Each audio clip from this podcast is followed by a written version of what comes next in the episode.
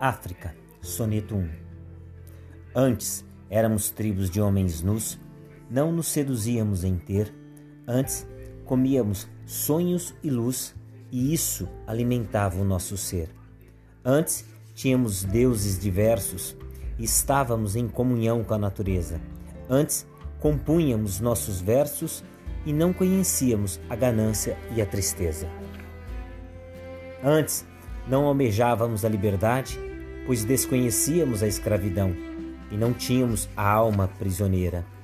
Antes, sentíamos a plena felicidade e o outro era para nós irmãos e vivíamos em paz verdadeira. Oceano, soneto 2. Oceano transbordando angústias e dores, mar balançando o fim das inocências, viagem de negros nus sem suas cores, maresias de delírios e de demências.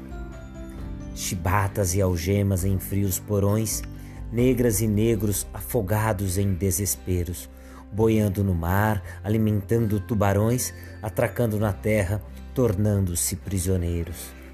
Oceano atormentado pelos ecos de doídas lástimas, oceano cruel que ao negro trafica, salgado ficastes por causa de negras lágrimas oceano de tristeza do exílio atroz, nos arrancaram da mãe África, mas não arrancaram a África de nós. Soneto 3, Brasil.